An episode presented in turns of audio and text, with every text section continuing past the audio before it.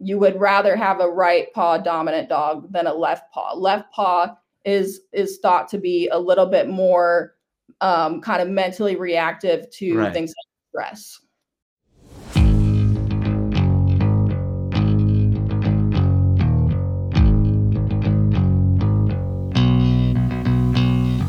Um, so No fear is better. no one said it's gonna be easy. half an hour, half an hour later, we we managed to, to talk to each other.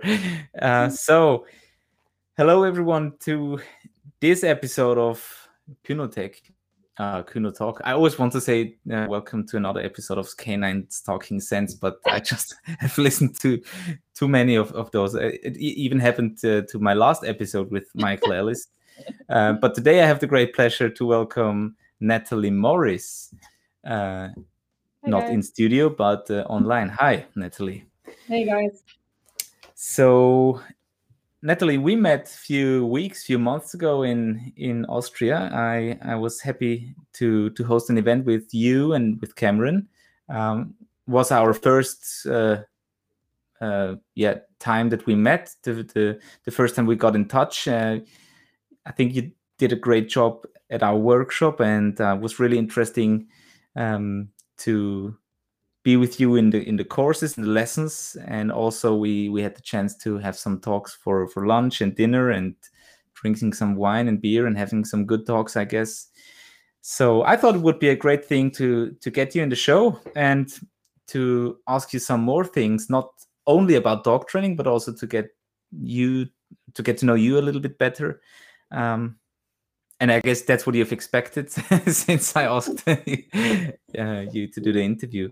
Yeah, I like to do that on your podcast. It it's a little bit different when you you know hear from some of these big names and kind of get to know the different you know other sides of them. That maybe when we're all together, all we want to do is talk about dogs. So right. yeah, I like that.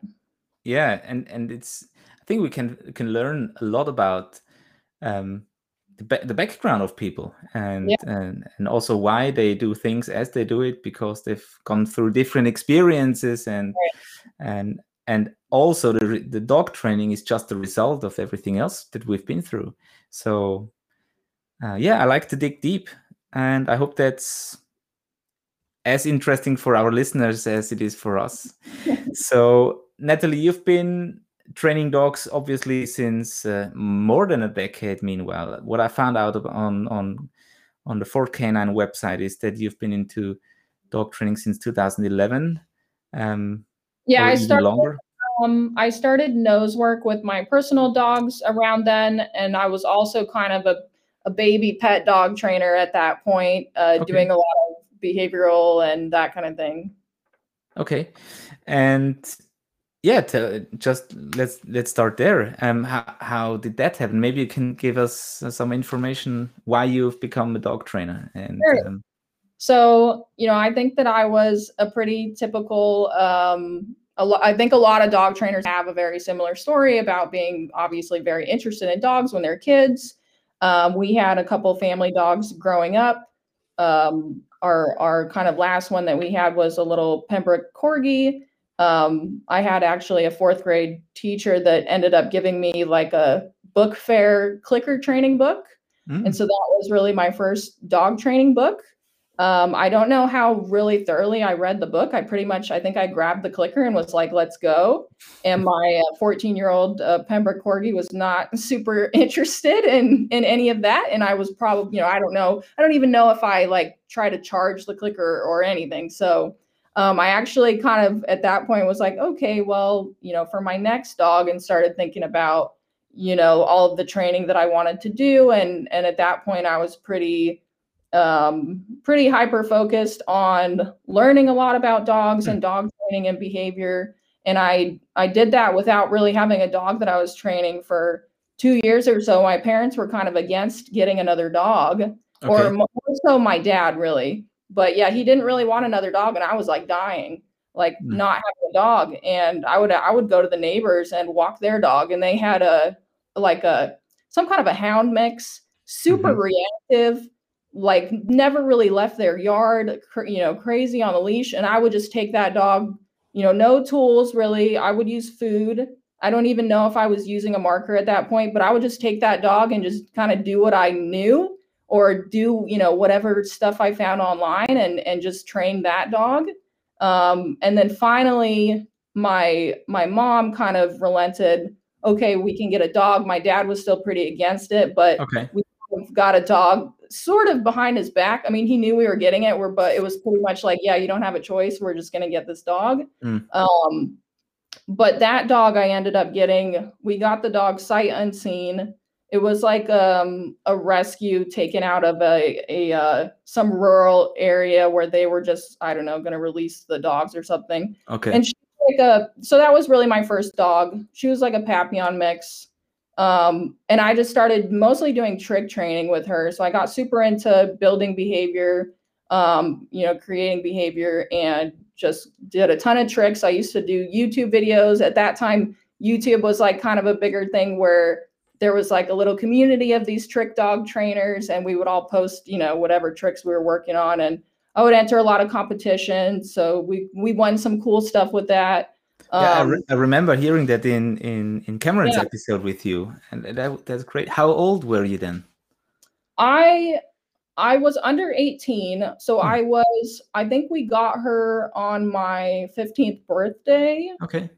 So um yeah, and and then just started doing all that stuff with her and uh, most of the competitions and stuff I would enter like I would actually have to use my mom's name because I Hmm. wasn't technically old enough to be participating in the competition. But I don't know if that kind of stuff is still around but I used to enter all- like a lot of dog food companies and stuff would do these like not really well advertised random little competitions, Interesting. you know, where you would kind of highlight their treat or whatever Mm. and then some kind of tricks or something and then you would get like we won a really nice flat screen TV at one point like just random stuff like that. So I used to do a lot of a lot of that um and then at that time, you know, I started doing a little bit more um kind of shadowing some of the trainers that were in my community. I was really fortunate to kind of land myself in a place where I had a really great support system of experienced trainers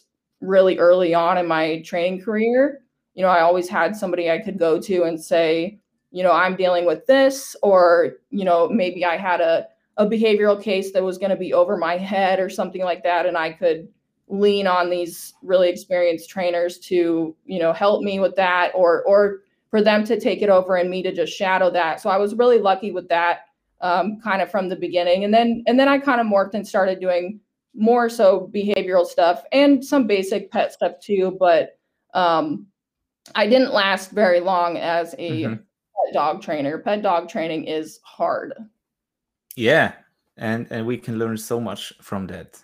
absolutely So, and it's not like um, because there is this big uh, um, what's it called misbelief that uh, pet dog training would be something easy, a low level training things like like puppy training, but I think those two things are probably the most difficult parts because.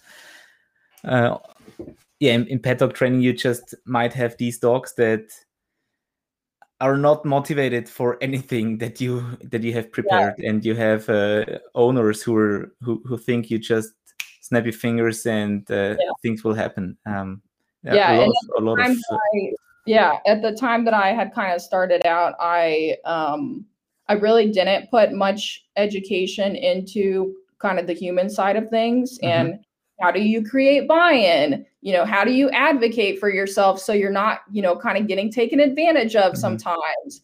And and all of that really led to pretty bad burnout.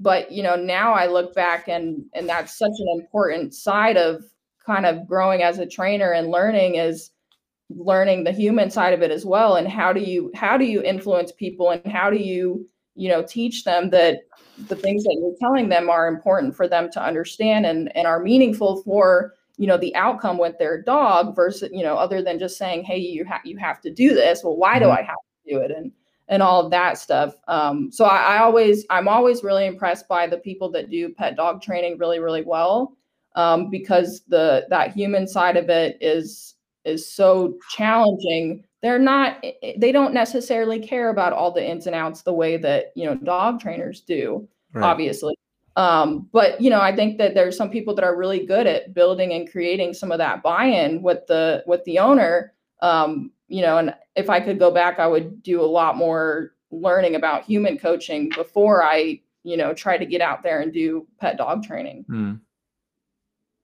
Yeah it's it's it's a really it's a tough business yeah. actually.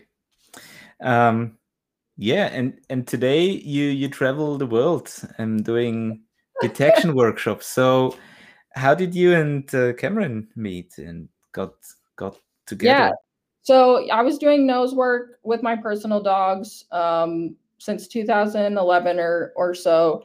And um, Cameron, so at that time, I told you I was burnt out on pet dog training. So I I still had a couple clients here or there, or if it was like a really cool breed or something like that, I would still take clients. But I actually um, ended up taking a full time like office job. I did um, contract coordinating for a number of years, and I still did all my dog training kind of on the side with my personal dogs, and then an occasional you know, behavioral client or two kind of thing. Um, but I was still really heavily involved in nose work and competing a lot with my dogs. And then I kind of was at a point where I really wanted to get back into dog training. Like I was really desperate to get back into dog training. It's really all I wanted to do, but I I had a hard time wanting to go back to the pet side.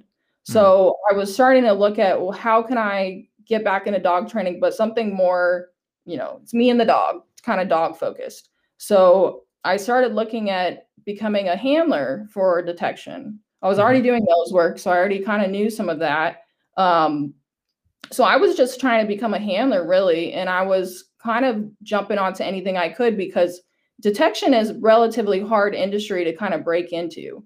Um, you have to kind of have experience to get experience, and there are some internship opportunities and stuff like that. But I was also you know, married with a mortgage and multiple dogs and all this stuff, I couldn't necessarily easily just, you know, jump up and, and go for any opportunity. Mm-hmm. And then at, at, a similar time, it just happened to be that Cameron Ford moved to Las Vegas, where I was, which was just bizarre. Um, mm-hmm. And initially, I applied for like one of the first internships or whatever he put out. But at that time, he was really he needed full time, and I couldn't dedicate myself to full time unpaid internship because I still had a mortgage to pay and all that stuff. Sure. Um, so I had offered, you know, any free time I have, I'll I'll be there.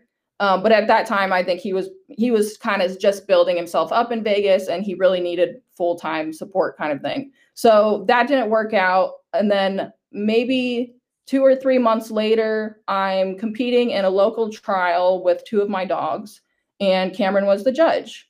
Um, and hmm. a really close friend of mine, uh, and really close, I always call her my training partner.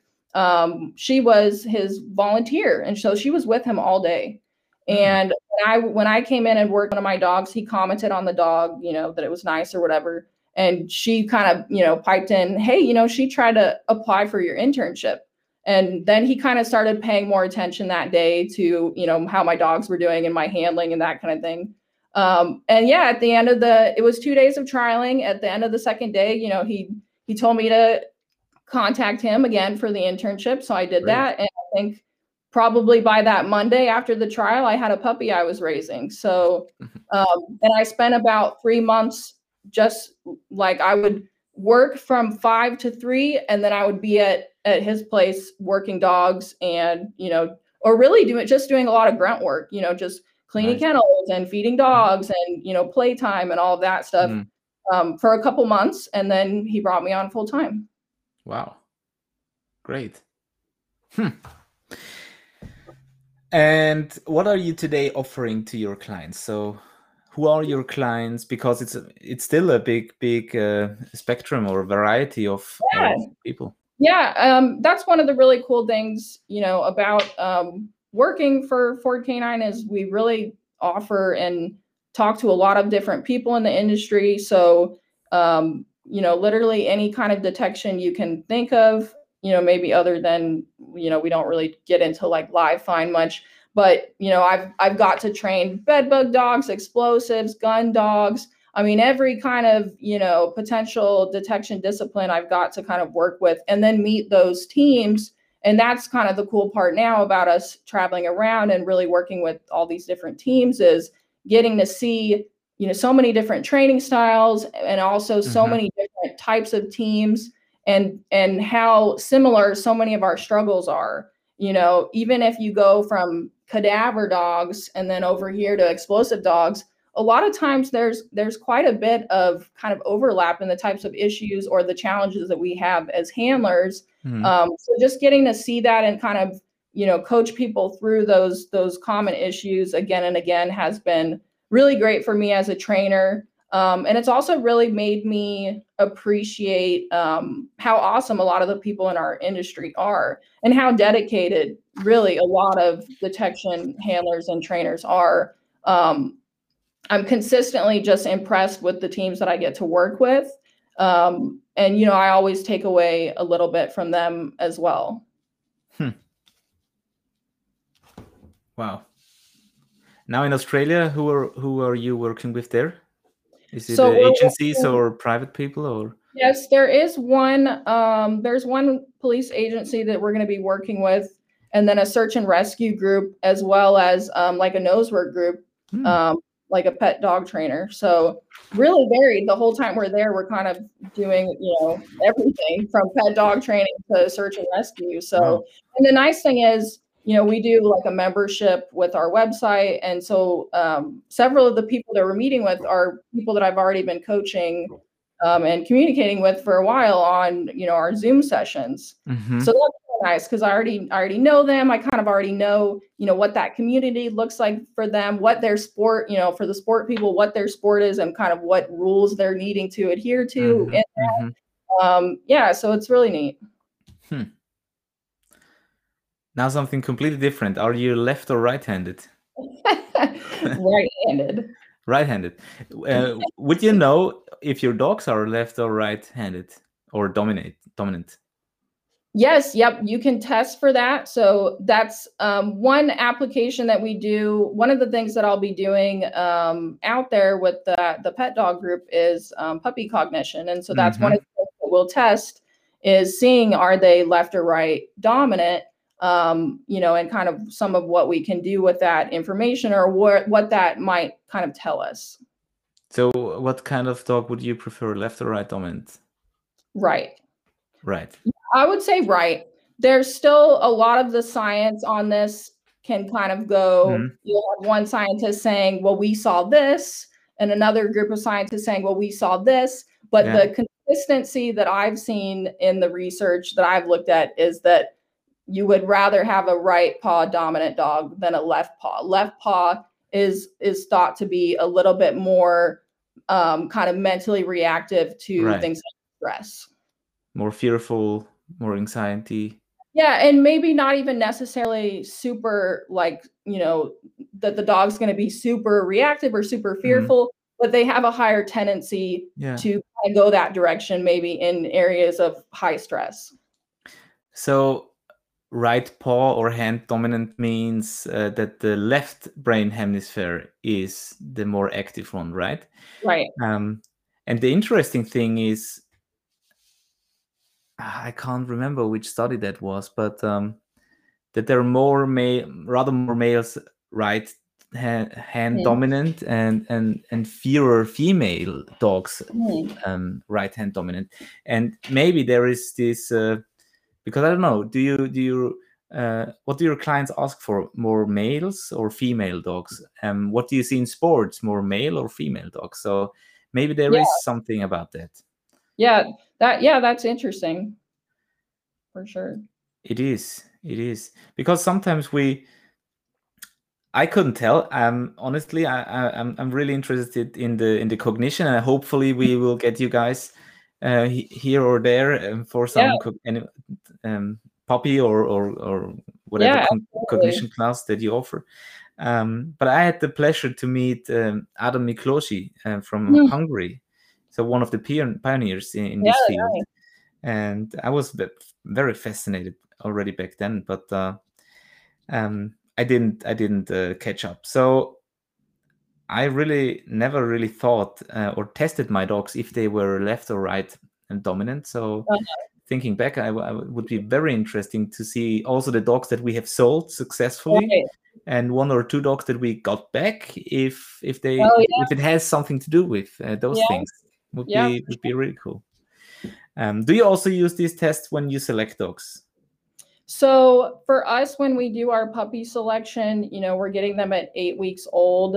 Um, and the puppy cognition is kind of involved as far as the tools that you need and the time that you need to do it. Um, it's a lot of data that you're collecting. Mm-hmm. So we don't actually use it for our initial puppy selection. We kind of use more traditional, you know, selection methods. However, we do use it before we start really implementing a training plan for that dog.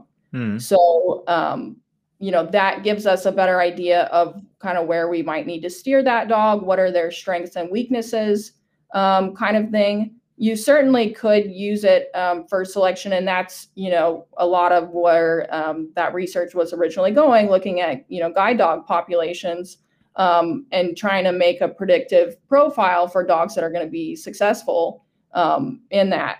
So we mm-hmm. use it more so at this point to kind of steer our training plans for the dogs versus a full selection. Definitely, if we were selecting um, maybe a little bit older puppy, or like if we did our own breeding, I would definitely be using it before we kind of did our pick. Mm-hmm. Um, but it's not. It it would be a pretty big process to take all of the puppy cognition stuff and go to a breeder and we'd have to spend you know two or three days testing um, mm-hmm. the litter yeah that would be really interesting also at at what point in their development could you see a, a, a real tendency if it goes left right. or right and will it change because as we know uh, most of the puppy tests don't really have weight because right. depending on who who trains them and who where they will go to etc right. will uh, will have such a big impact. So we can't ever yeah. say, well, the, the puppy we picked back then will become a world champion or right. or not. Right. Uh, that's very interesting. Um, yeah. Yeah. We, I think like so much of that research is like we're still really early on in our understanding of canine cognition, just in mm. general. And so, you know, the next 20 years will be, you know, huge for for us kind of deeper understanding some of mm. these concepts and and how we can apply them for our working dogs yeah yeah and maybe also handler selection. Right.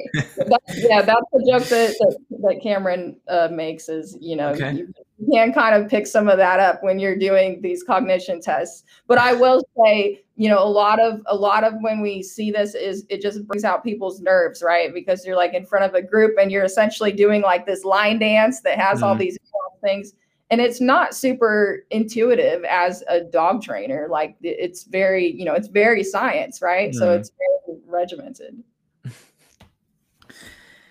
Natalie do you have a nickname? No not really. No?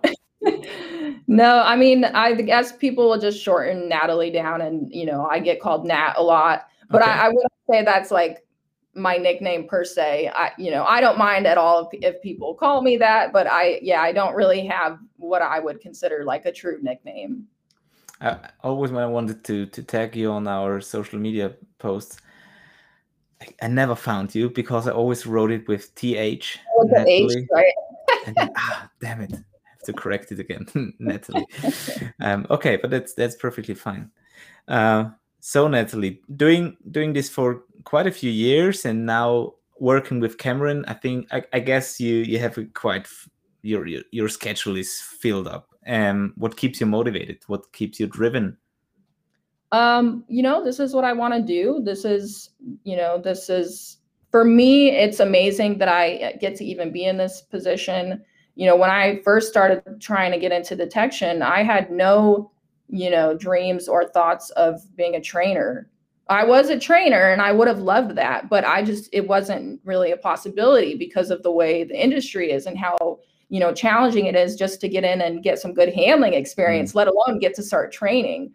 Um, so for me, it's just, it's what I want to do. It's, you know, what occupies my brain, I guess. It's where the dopamine comes from. So we mm-hmm. go with that. Um, yeah, I just I love I love creating behavior and you know one of the nice things with detection and and this was kind of another aspect with pet dog training that you know kind of burned me out. And as we know our industry has a lot of opinions and it can get really divisive.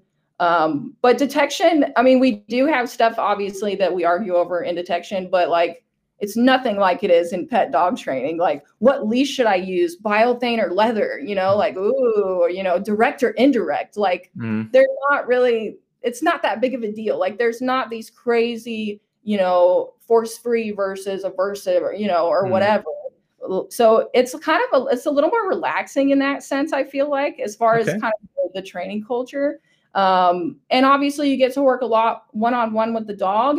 And for the most part, you're working with very motivated dogs that want to do the work, which is a, you know, makes it a lot easier and a lot more enjoyable when you know that the dog loves it. Mm-hmm. Um, we do have on the sports side, we can get the the teams where the dogs, you know, maybe have some motivation issues. We have to work on building that up and finding, you know, what makes it fun for that dog. Um, but even in that instance, you know, the the team they're really into it and they really want to be doing it and they're spending money and time, you know, to educate themselves on it. So yeah, I, I just um, I really enjoy it and I love obviously the dog side of it. I really love puppy raising. Mm. Um, that's kind of one downside to all of our travel is that no puppies. This mm. is like the longest period of time in the last like three years that I haven't had a puppy. Um, but uh, you know, hopefully, a- as we kind of progress, we'll get we'll get back into a little bit of that. I'd love to do another another cocker, or I would really like to try like a beagle, like some of these kind of breeds mm. that maybe see as much, or maybe you know, you think of that having some challenges, you know, um, would be interesting. Don't they have in Australia this Beagle Brigade or something like that? I don't know if it's in Australia. It's the agriculture dogs. Oh. Is that what you're talking about? Okay. Yeah. Huh. Yeah, the beagles are, are really interesting. They're super popular for bed bug detection. Are they? Um, interesting. Yeah, super popular out here for bed bug detection, but I don't know what the selection looks like for beagles, but it seems like a lot of the ones, or you know, it could just be like you know not greatest training, but mm. um, they have a lot of issues with you know their nose is always on the ground because it's a hound, right? Like mm. they have a lot of outside motivators, sort of, which I can relate to having the spaniel. So I think it would be kind of similar mm-hmm. in that mm-hmm. way that you're competing with these other internal drives that ultimately you need for the work. Sure. That's very interesting. I, have never seen a, a, working beagle in our really in our no. It's it's, it's nothing that you would do. But Did we, guys we, have, um, like our yeah, beagles popular? Yeah, but not not they're not very popular. I think. Um, I've seen I've seen some. Most of them are held by elderly ladies who who just who just feed them. Right. And which is perfectly fine. Um, I've just never seen one working for real. It's it's not oh, a joke. Okay. Um, but I think it's like yeah, we just have other traditional breeds to work sure. with, sure. and yeah. and especially for hunting, there are so many um, German hunting mm-hmm. breeds um, from the Münsterländer uh, in in three different oh, sizes. The, the German pointers in in in different styles, and the Wachtelhund, and then the the different um, terrier uh-huh. Uh, breeds that you use for going into the, the, the caves of I don't know this animal's name. You know these uh, white and black. It's not a it's not a stinky thing. It's uh, um like some quite... kind of like a ferret or like a a weasel type thing. No, wait. I I Google translated. I because I I've, I've been looking for this for so many times. Let's see what it's called. Badger.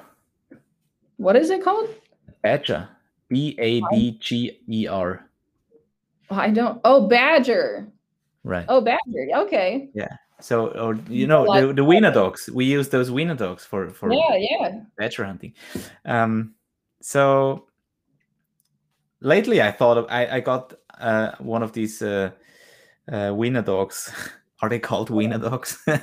yeah, dogs, dachshunds. Da- Dachshund. Wiener, wiener dogs. yeah. Okay. Uh, I got one offered, um, and I really, really considered taking one of those, but um, I, really? I, guess it would be fun. But um, was it like a working line dog? Yes. Or? Yeah. Hunting. That would be hunting, pretty cool. I mean, I think they're pretty. They're pretty feisty little guys. Really. Yes. Yeah. They're yeah. they're really tough, and um, I think they they they're quite strong dogs, mm-hmm. and shouldn't be underrated. Yeah, that's um, interesting. The only thing I would maybe worry about with them, I guess, depending on what kind of work you're doing, but maybe the working lines are a little bit taller or something. But no, I, I guess they're even smaller, maybe. Um, smaller. But you know, this little wiener dog, you can you can you can just bond him onto a stick and put, yeah, put him everywhere. Easy. You can go through the ceiling tiles. Perfect. Right. Um. Yeah. So now we know what you what motivates you, but um, what fills your engine? Um, you drink coffee, you drink alcohol, um, but you, you follow a, a, a, quite a healthy diet, I believe. Mm, I don't know. I don't know if I would say I would. I don't know if I would go that far. Okay. Um, I drink coffee like on occasion. I definitely don't like need it to wake up. Um, you know, usually usually I don't really have anything in the morning. Like maybe I'll have a glass of water, you know, to take like a vitamin or something like that. But um, yeah, I guess coffee's like more of a treat. Like if it's there, I'll drink it, but I don't hmm. necessarily need it. My husband got me kind of a fancy coffee maker, uh, I think like last Christmas. So, you know, if, if he's home, he'll make me that. Mm. Um, you know, but otherwise, no, I don't really need that. I guess, you know, mostly water. I really like bubblies, like the sparkling, okay. um, the sparkling, you know, type waters. Um, I definitely like to drink a little bit. You know, I like beer, I like wine. Um, so yeah, and I don't, I'm not really following any kind of particular diet or anything right now. Like I told my husband, I'm either going to come back from Australia like a lot skinnier or a lot fatter. I don't know which one it will be. You know we'll just see what the food is like out there and how much how much we're going out and eating and stuff like that. It's fun. I've been to japan a few times um, and the first time we've been there for four weeks and i was i was how old was i? Maybe 12 years or something. And so it was i was with my parents there and there was this evolution of of holiday pictures from mm-hmm. being a really skinny boy to becoming like right. and, and, you know japanese food isn't uh, is no is, is known for being quite healthy and right um, well digestive or whatever uh-huh. it's called um, but we just um, we didn't eat we didn't eat a lot we just tried everything oh. and, that made, and it just made us worth it worth big it big and, and, if we're doing seminars and stuff like that, like I I don't really eat breakfast. Like my stomach is just not awake enough to like want to process food in the morning. I don't know. So I usually don't really eat breakfast. Like I'll, I'll my I'll have my main meal will be like a dinner time meal. So it kind of depends. Like if we're just going and we're like you know we have jam packed days, like then it's perfect because then I'll just eat like this huge Australian meal at night and not have to worry about you know snacking all day or whatever i just kind of mm. you know you kind of get in the zone a little bit mm. yeah i've i've recently just changed a few things for myself uh, and also started um, not having breakfast because mm. here it, it, it, was always said by your grandmother or mother or whatever, whoever um, have breakfast like a like a king mm-hmm um, have have lunch like a I don't know like a worker and uh, and and go to bed like a, a um, someone from the street like street people. so so you can digest throughout the day and have I mean, nothing, not too much in, in in your stomach for the night. Right, when you go um, to sleep. But it's just not, uh, you know, it's yeah, it can't be the same for everyone. So yeah, we all need that to find. Be, I mean, that would be smart, right? Because then a lot of times, you know, maybe I eat at like eight o'clock and then you mm. go to bed by 10 and that's supposedly not great for you. But who knows? Who knows? My problem I is the, the, earlier I start eating, the hungrier I am throughout right? the whole day. Right? It gets you like started. Now you're like, yeah. well, Yeah. Yeah. So, hmm. Nathalie, um, you you were very supportive in the podcast that we did with with Cameron, uh, two rooms next to this one, um, and I I believe that you're very supportive in many other episodes that that he's recording and that you're involved in, of course. Um, do you still listen to other podcasts, or are you are you already fed up with podcasts, or do you listen to audiobooks? Do you read books? What's your thing? Yeah, um, I listen to a handful of different podcasts, but I would say pretty I, honestly the most that I listen to podcasts probably is is with Cameron because we'll find an episode, you know, that we that we heard about or we want to watch specifically or you know a specific guest or something like that. Um, Ivan's definitely yours. Um, you know, but I, I don't listen to a ton of stuff, I guess, when I'm just kind of on my own at, at home. If I have a long drive, I'll do audiobooks. I was really good for a long time about reading every night, but I just like I just my brain just I reread the same page like five times because my brain is going on other stuff, Mm. you know, and Mm. eventually I kind of give up. So I, I haven't really been reading a ton right now. Definitely if there's um, you know, like an interesting dog book or something like that, um, sometimes I can kind of get into that and I'll get through a book. Um, but for the most part, I do a lot of audiobooks, like definitely for that Australia flight. It's like 15 hours. Hmm. Um, I'll be listening to a bunch of different books.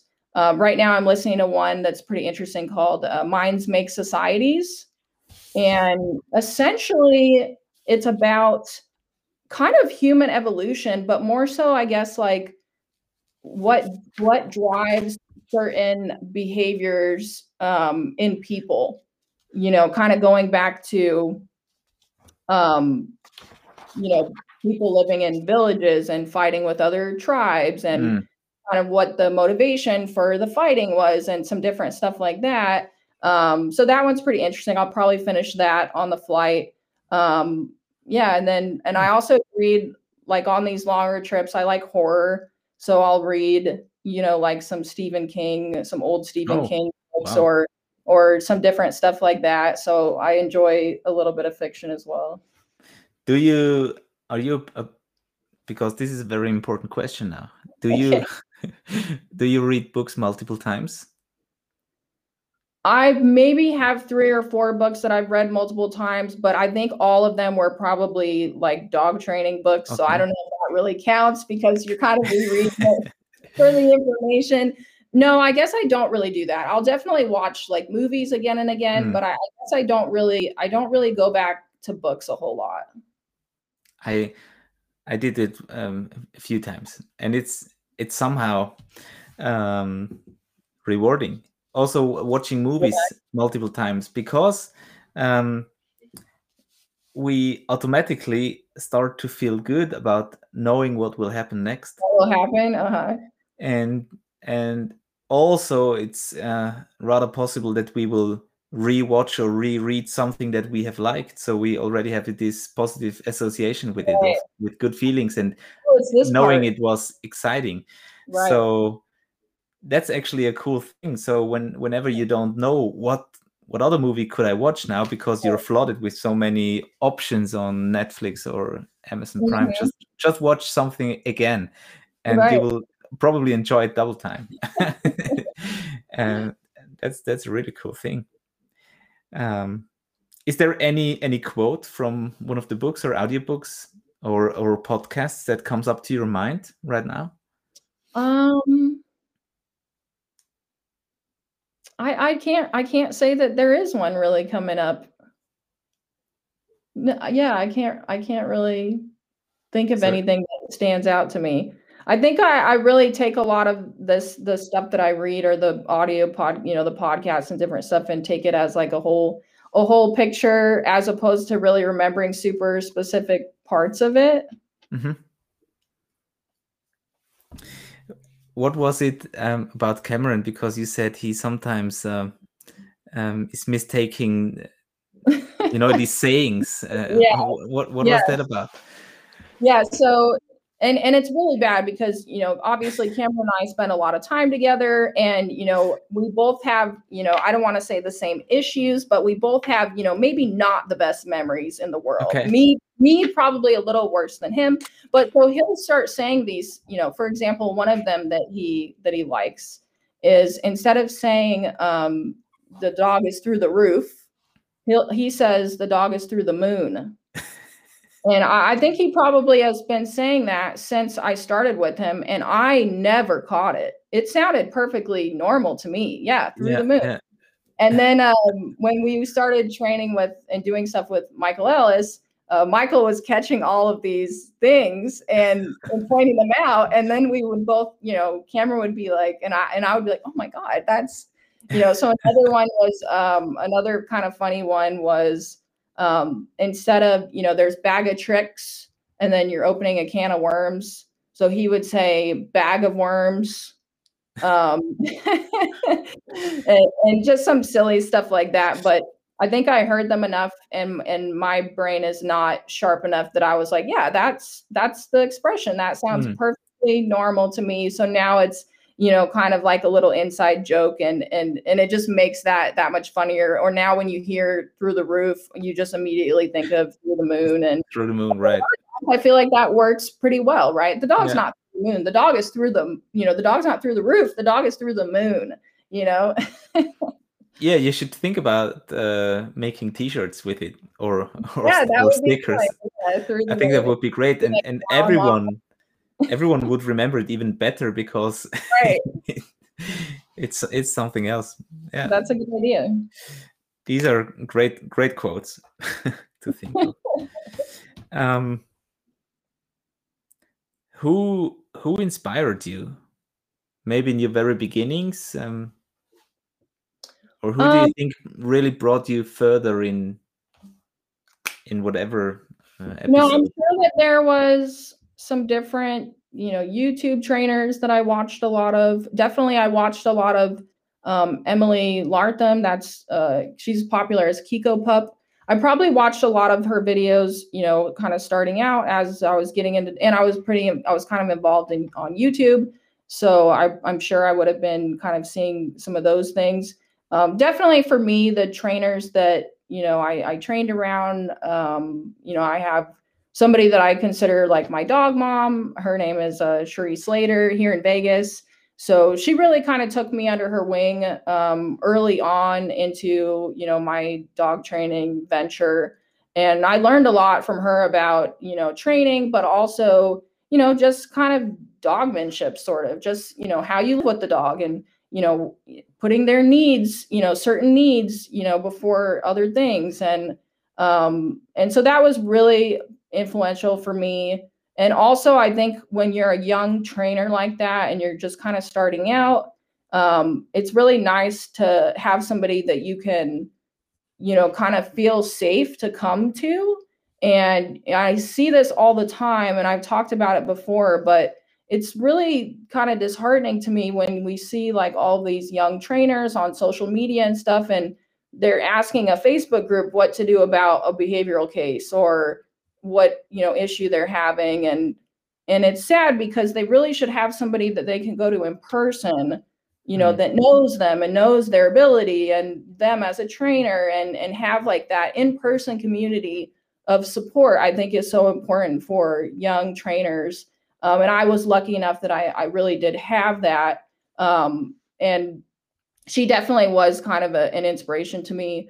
One of the first times i saw her i didn't know her and she's very focused on her dog. So she's not running around like, oh, you know, meeting all the new people. She's very focused on her training. And I um, I had an agility instructor that took me to like my first agility trial and I and I was just watching and he had this beautiful working line German shepherd that she was using me as like a prop to practice her heeling, and it was really beautiful heeling and she had a fur saver on and I, I knew that that was like associated with Schutzhund, but I also didn't I didn't know how to pronounce Schutzhund. I think I had only seen it written and uh, I wanted to ask her like oh my gosh do you do Schutzhund?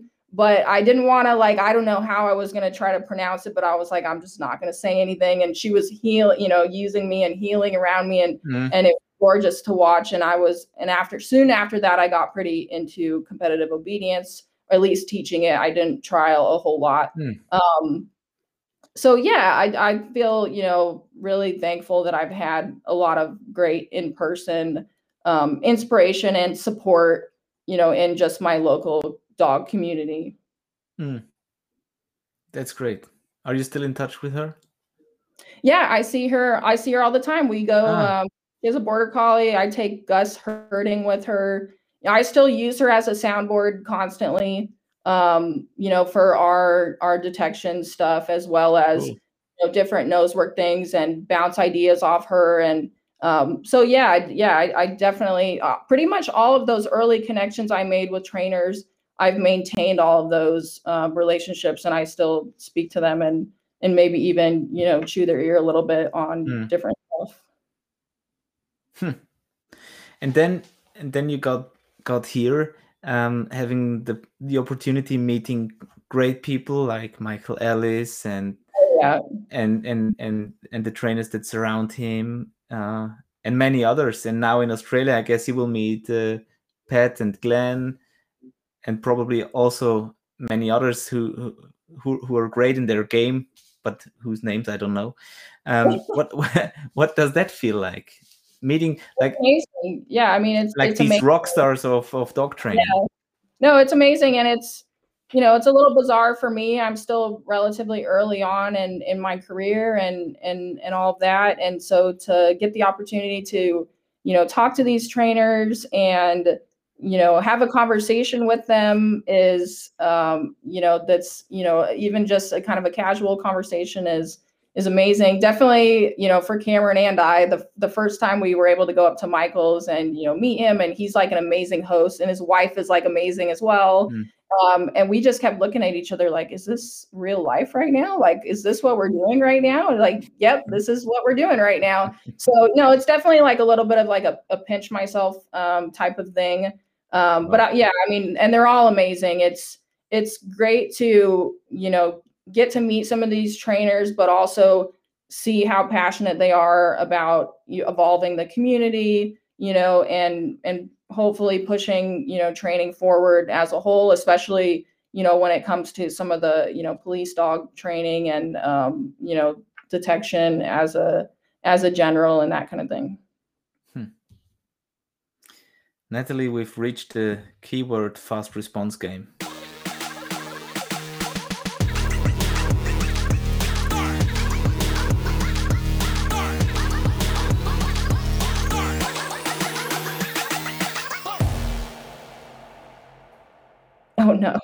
Quick and short answers only. Okay. We'll see. We'll see how this goes. Actually, I, th- I think Michael was really good at this the first time because that surprised me most of the time I fail in this game, and I'm just the interviewer actually. So that's how bad it is. No, the idea is uh, I throw some some phrases and terms to you, and you just try to answer as intuitively as possible. Okay. So imagine you have to train a detection dog, uh, but not knowing what branch in. Which breed would you choose? Lab. And would it be a different breed if it was for sports or working dogs? Would you differ between those? Um, is it for me personally or some yeah. or anybody? For you. If it was for me personally, I guess I would probably say I think I would go with lab if I didn't know what hmm. I was going to do with it and I just wanted like a solid dog. Okay.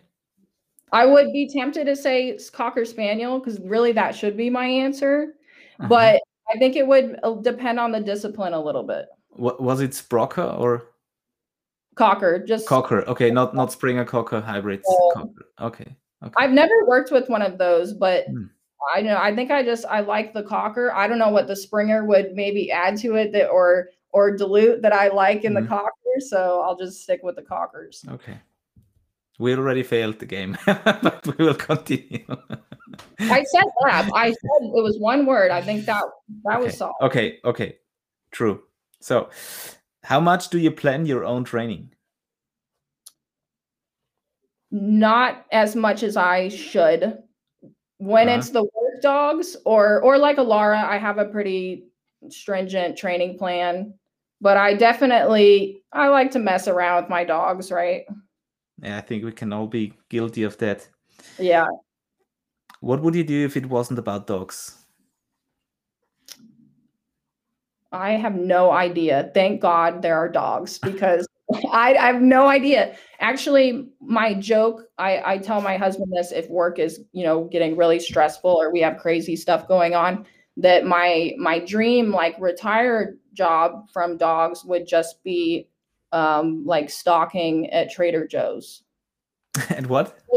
Just, like you know, shelf stocking at Trader Okay. Joe's Okay. just show up. It's Trader Joe's. The products Yeah. are great. And Uh-huh. you, you know, make stuff look pretty. And at the end of your eight hour shift or whatever, you just leave. That's it. There's nothing else, right? Nothing else. There, yeah. No productivity. Yeah. You just, it's a brain, you know, you don't have to be thinking a lot. You just kind of Okay. come in and do it. I mean, maybe that would get boring eventually. Um, but that's like my joke. Um, I get you know. Yeah. What is the best diet for working dogs, in your opinion? Um, I would say a well balanced raw diet. Hmm. I I fed um, raw. I I made my own raw with the help of a nutritionist. You know, I think that's one thing with raw feeding, and this is probably very controversial. I don't know, um, but you know, a lot of people do raw feeding, but we're not really balancing it, or it's just kind of, you know, hopefully they're getting all the stuff that they need. Hmm. Um, so I think a really well done, balanced raw diet would be my preference. If I had more time right now, I would have all of my dogs on that. Um, but yeah, as it is, my dogs are all kibble fed with maybe, you know, a handful of different kind of additives to hopefully, you know, make it a little bit better. But Hmm. yeah, if you have the time and the ability to either educate yourself enough or work with a nutritionist, um, a raw diet for sure. And also, when when being on tour, would you uh, would you prefer to have like a dry frozen barf or something like that? Yeah, yeah, or like um yeah, maybe like freeze dried or something like that yeah, because yeah, yeah, traveling with raw is not Hmm. is not super easy. it can be very smelly, as I know. Yeah. Okay, so um, smell and odor is our next uh, keyword. So, what Okay. what target odor is the most difficult that you have trained so far? I guess I would say electronic. Hmm. I don't necessarily think that that's the most difficult discipline in general because it's you know I would say the most difficult really as a as a whole would be human remains. Hmm. Um, and we ha- we have not put out a finished human remains dog, so I haven't fully trained to the level. I guess it would be you know how specialty you were going to get within that, but I do feel that human remains is probably the most complicated as far as teaching the odor, just because the variation is so huge and you're not necessarily getting to train on what the actual final picture will you know will be as far as like full body or kind of depending on what you're what you're using the dog for but otherwise i would say electronics just because it it's that that lower threshold it takes a little bit longer for the dogs to develop a really solid um, odor discrimination and then of course you have it all over the place in your environment you know to kind of deal with um, so yeah I guess that one I kind of cheated on because that was like a two-parter. it's totally okay. And the last one. How often do you see David Goggins running past your house? Every day. Oh, he, he just. he just passed. I guess Cameron has seen him a couple times. I've never seen him, but I don't live like Cameron lives in Henderson, which is where David Ah. is. Okay. I live on like the opposite side of the of the city, so I, I have not run across him. Literally run across him. Okay, great. That must be weird, right? Um, still having the chance of seeing so many celebrities. Mm, I don't know. In Because- Vegas, Yeah. Mm, I mean, you don't really, there's not really a ton like that walking around in Vegas. Hmm. If there is a celebrity here, they're in their penthouse or whatever mm. at you know at the casino that they're they're being showcased at so mm. they're not really out here in you know henderson suburbs okay so we don't we don't see a whole lot of them okay. i actually i don't know if you guys know who carrot top is. That might be like a vegas only celebrity. Okay no no never heard. Okay. He is like a comedian. Um i mean i guess he's probably he's not super relevant nowadays but i've seen him. Oh and Nicolas cage actually. Ah yeah, Nicolas fucking Cage. Nicolas Have you seen? He's such a good guy, or a good actor at least. He's really into um, reptiles and exotic mm. animals. And my husband actually kind of comes from that community a little bit. And so there's one one like reptile store in town in particular that um, he goes to on a regular basis. Um, so we've seen him there. Hmm. Cool. Yeah. Nice. So getting back to you, Nathalie, because that's that's what it's about today. Um, yeah, let's let's dig deep. Um, what's one of the biggest mistakes in in training, or maybe in in in your business that you have suffered from or learned um, from? Yeah, I guess I would say, and this kind of goes back to earlier on. Um, you know, I'm I'm lucky now working with Cameron. He really handles the majority of kind of the business side of things, which is not my strong suit for sure. Um, I would say, you know, back when I was doing the pet dog training, just kind of giving giving too much of myself for free. Um, and i think a little that was like a little bit of an attempt at times of you know creating a relationship with the with the client and trying to build that buy-in you know you kind of think and also just being really interested in the progress of the dogs which is kind of a struggle i think for a lot of pet dog trainers you know you have to be invested in them but not so invested that you know you're letting yourself kind of be emotionally wrapped up in the progress if the handlers or the owners are not putting in the work kind of thing hmm. so I, I would say you know just not investing enough education on the human side of it and and not kind of learning how to coach people and and go through some of that um, before you you know invest all your time just in learning about the dogs and the dog behavior which obviously is hugely important but if you can't influence the people to put in the work, it's really just a waste of time. Mm-hmm. Um, so I would say that was probably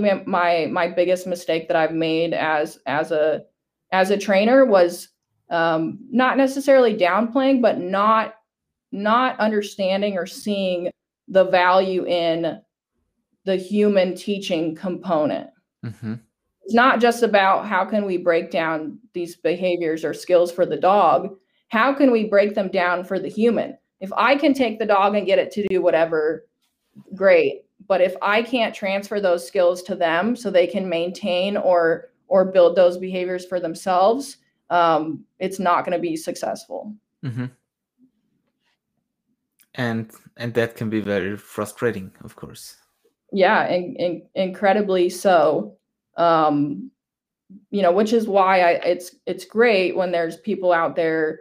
And it's so frustrating because a lot of detection i'm i have this all the time. There's so many detection handlers and trainers or people just trying to get into the industry that you know come to me and say i'm doing pet dog training. I just can't do it anymore. And and part of me is like yeah i totally get it but the other part of me is like well crap we really need good dog trainers that do want to do pet dog training right mm. otherwise like our pet dog training community is just going to be either all these baby trainers that made the same mistakes that I made, right? And they're going to get burnt out eventually, you know, mm. or you have people that maybe just are not as interested in in the dogs, right? They're not really they're not involved in their communities and stuff like that. So it is frustrating because I have so many people that I'm like, "Oh, but you would be such a great pet dog trainer as well." And we really there's a need for that um, in so many communities, but also understanding that it's certainly not for everyone. You have to you have to have a special kind of um, talent and and mm. patience and an ability to separate yourself um, on an emotional level. And I think a lot of dog trainers, because it is our passion and it is something that we wrap so much of ourself in, it makes it harder to have that separation. Mm. Um, like I had friends when I was doing pet dog training that would say like, if they're not doing the homework, no big deal. Like you're are you're getting paid. The dog's having a good time when you go there. You know, what's the big deal? And I just could not separate myself from being you know really heavily emotionally involved in what the outcome was going to be yeah. and, and, that's not a good place to be mm. Yeah i totally understand it i've also uh, walked this path and mm-hmm. um, actually we're now having an experiment where we we we offer um, courses for uh, for pet people yeah for, for detection, functional obedience, and medical training, actually. Nice. Um, just to see how it works. Yeah. And um, yeah, I'm, I'm really looking forward you to do, it. You definitely learn a lot as a trainer, yeah. obviously. Yeah. You know, working with the different levels of motivation and the different human, you know, different human um, mm. styles of learning and and all of that stuff. Uh, there, I have like if I were to go back to pet dog training, you know, I think I have so many other ways now that I would use sure. to to influence people yeah. um, that would help that be successful. But it is hard, obviously, as well to get used to working with these dogs that will like punch you to come to go work with them, you know, and then go and like, oh, there's a Lhasa Apso that doesn't want to eat, you know, like it's hard to also balance that. yeah, yeah, yeah, right, totally. So are you would you say that you're uh, an intuitive trainer or do you listen to your gut feeling um yeah i would say a, a lot of it a lot of it is that um what are know, the prerequisites for this to be able to to work with your gut feeling i think i think one way to get good at that is just to get your hands on a lot of dogs um, you know, I did some fostering and some kind of shelter, you know, volunteer type training for um, for a while, and you know, just getting your hands on a lot of different dogs. And even if you make mistakes, you're you're learning from that. And and I think what happens is you kind of start training your eye, and a lot of that I think ends up being kind of subconscious that you don't really realize the stuff that you're picking up on, but is right. getting digested and then later on you're able to see that and maybe you can't even articulate what you're seeing um, but it's there and it helps guide and and and help you make you know these training choices um, that can really streamline your training but maybe are not super easy to articulate to say another person that is watching the training or you know going to need to take over the dog for you or whatever um, so i think a lot of that is just experience and getting your hands on a, on a lot of dogs Mm. Yeah, and I, I think I think this paired with having knowledge about learning Absolutely. theory, uh, etc. And and maybe that's one of the biggest traps for young trainers who who who ran or who got through some trainer education uh-huh. and who were filled up with a lot of knowledge about learning theory and methodology, but they haven't trained a dog yet or right. not enough. So right. um, and I think that that was also for myself um, one one of the keys to to learn to apply what you have learned, and, right? And then we can also talk about gut feeling. Yes. Yeah.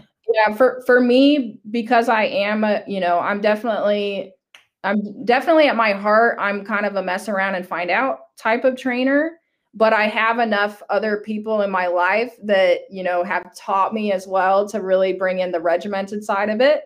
Um, that it helped balance me out, you know, earlier on in my in my career so that mm. you, know, you you have that kind of balance of going with your gut and feeling it out but also following you know somewhat of a system or at least paying attention to you know the the learning theory kind of applications that are taking place within those sessions mm-hmm. um, i think the other benefit about really educating yourself when it comes to you know learning theory and, and all of that side is um, understanding potential fallout of choices that you're going to make and and so you can kind of do a you know weigh the risks of going down a certain path or or whatever with that particular dog before you you know get deep into training with it um, and obviously you know preventing issues before you know you get that far into it you're kind of picking the proper training plan for that dog Mm. um, based on you know understanding these principles. What was the worst advice that uh, you've ever received? The worst advice? Yes. Um, I don't, I don't know. Well, my my Airbnb host um, told me I should tie the dogs to a tree on my vacation last week instead of crating them. So that was pretty bad advice. um, I mean, I guess I back to like all the all the dominance. You know, there was a lot Mm. of dominance theory. You know that I heard early on in my career. So I guess it would kind of go back to some of that stuff Mm.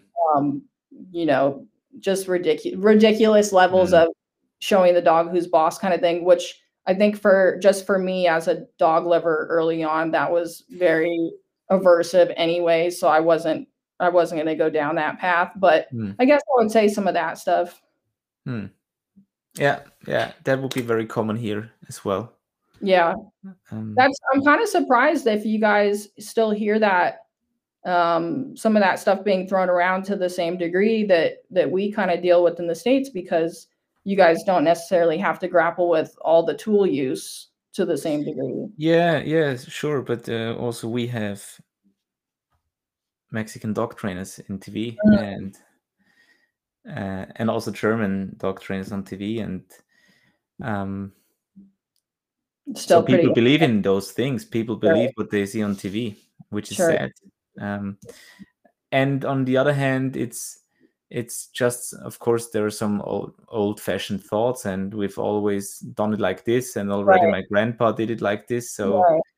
um, yeah, sometimes people don't really think, and and this is so interesting um, because we're so we're such bad learners. People are we we really suck at learning. I think um, because we are doing the same mistakes over and over again. And and even being punished wouldn't help us to get away with it or, or to, to get something away from that. So human beings are interesting. So i really prefer dogs to, to work with. No i'm kidding.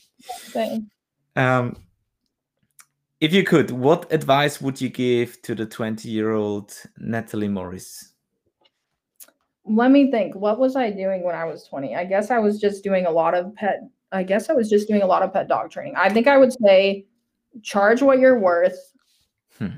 and cut your sessions off after an hour instead of letting them go two hours or uh, I don't know. I, I I don't know. I mean, I'm pretty happy with the path that I ended up going down, and I think if I would have changed things, you know, I wouldn't be where I where I am today. Um, and and I will say, you know, 20 year old Natalie dog trainer was like a lot more confident of a trainer than the 30 year old Natalie is. So um, I, I wish I could maybe have a little bit of that back. Like, okay you know, when you're at that earlier phase in training and you know you learn all these concepts, right? And you're like, oh my God, I know so much about all this stuff. And maybe you have trained a couple dogs and it worked, right? And Yeah. the, the progress was there. And um, you start really feeling like, wow, I I know a lot about this stuff. Mm. And also I think just a little bit uh kind of going into that, not necessarily like cockiness, but just you don't really you don't really see all the mistakes the, to the same degree. So, you know, I would post terrible training videos with my personal dogs, you know, just like annoying, right? Like I Mhm. rewatch of them now and I'm like, you're so annoying. Like, what are you doing? Um, but at that time, I was just really impressed that my dog could Yeah. like do an out of sight stay for five minutes or whatever. And you don't see all the mistakes and you're not critical yet. And Mm. as you gain experience and not, more knowledge and get your hands on more dogs and all of that stuff, you're a lot more critical of yourself and a lot Mhm. you, your eye is a lot more critical and sees all the little mistakes. Mm. Um, so you know maybe I would tell her to to keep some of that a little bit a little bit more. Mm. That's cool. Um, and you've also mentioned that you wouldn't change a lot or give a lot of advice, but because then you wouldn't be maybe here today. Yeah, Um, be- yeah, for sure. So, so what are you proud of? Um, obviously guess- there are many things we've today we've heard already many things that you you you can be proud of I guess I would say just kind of my determination to, you know, get where I am to to get to the field. Um, you know, I, I spent that three months doing that internship with Cameron where literally every moment that I wasn't at work, I was either, you know, cleaning up from my puppy that I was raising while doing a full-time job. Um, and then, you know, going um, to his place and just doing all of the the dog work. And I was really willing to do that for a long time um, Mhm. because that's this is what I wanted to do, and that was it. Like I was going to do it. There wasn't really like a well, we'll see. It was this is what I'm doing, and you know, I wasn't necessarily planning initially on you know Cameron taking me on full time or be you know doing all this training. I, I was just looking at it initially as kind of a jumping off point. You know that I'll I'll have some experience with this and I'll get to learn some of this, and I can maybe take that you know to a handling job or whatever. Mm. I guess I would just say my my I'm I'm proud that I stayed even when it was you know really challenging. Um, I stayed in it, you know, and and I got there. Great. That's awesome.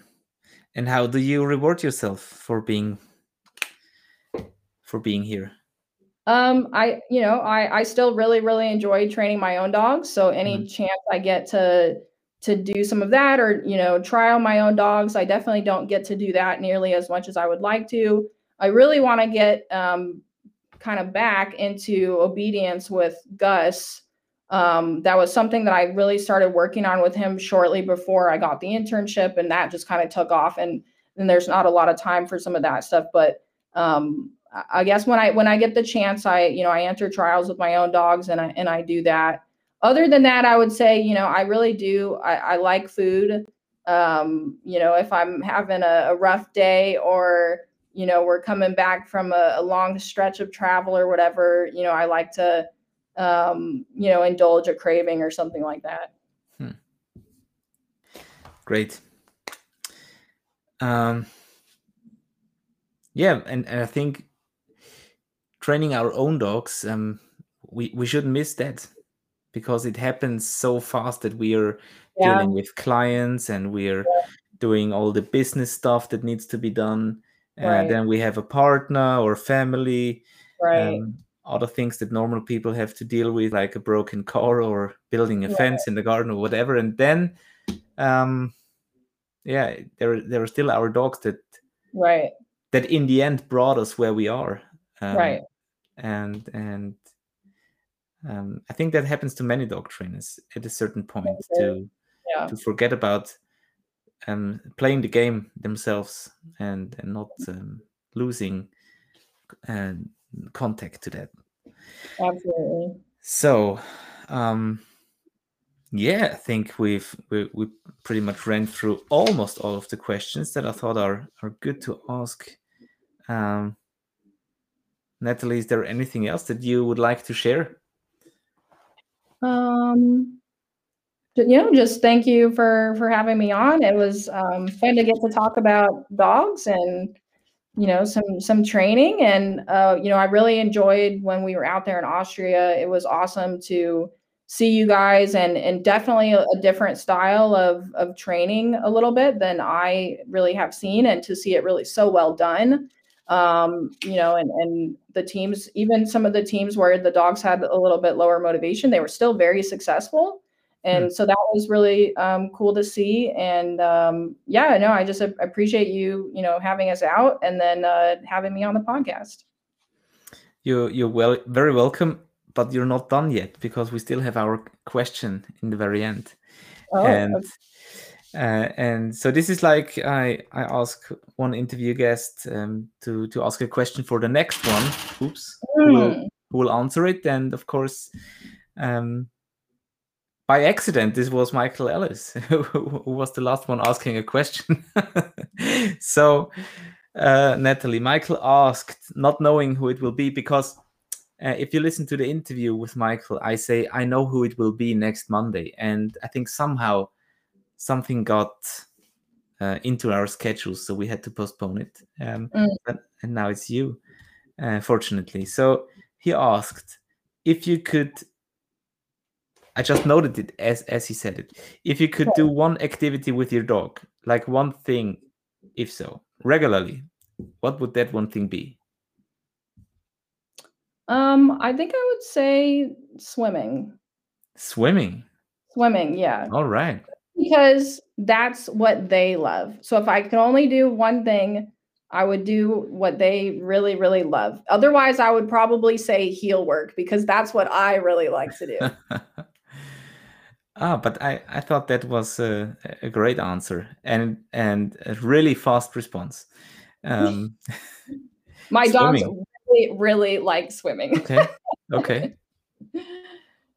That's great. So do you have a dog pool at your no, I, I don't personally have a pool. Um, my parents have a pool, and um, Cherie, my, my friend, has a pool. So I, I take them there, eh, you know, as many opportunities as I get. And um, Alara, in particular, is um, that's really when she kind of comes all the way out. So you know, in some of our training, her her motivation is okay. We we have enough to do all the work that I want her to do, mm. but it's not like it's not through the moon Hmm. So, and I would like it to be through the moon. And when she's swimming, when there's water, she is through the moon. And so I love seeing her kind of in that, you know, almost euphoria of, of getting to do this activity that she just really, really enjoys.